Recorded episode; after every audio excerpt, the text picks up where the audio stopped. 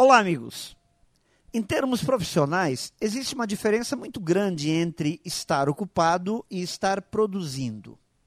Mas, como tudo na vida é uma questão de como encaramos as coisas, observo que muita gente entende seu trabalho de forma equivocada. Se mantém o tempo todo ocupado, mas não se foca em tornar-se produtivo.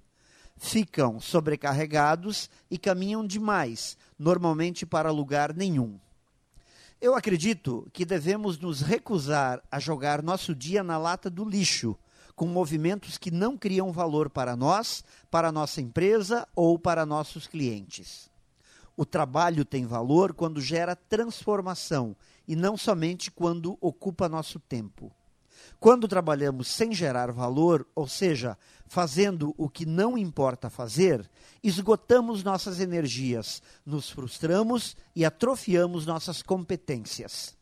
Já quando aprendemos o valor do nosso tempo e entendemos onde devemos focar nossas energias, por mais que tenhamos que trabalhar, mais energizados ficaremos. Isso porque começamos a ver as coisas andando para frente, melhorando e evoluindo.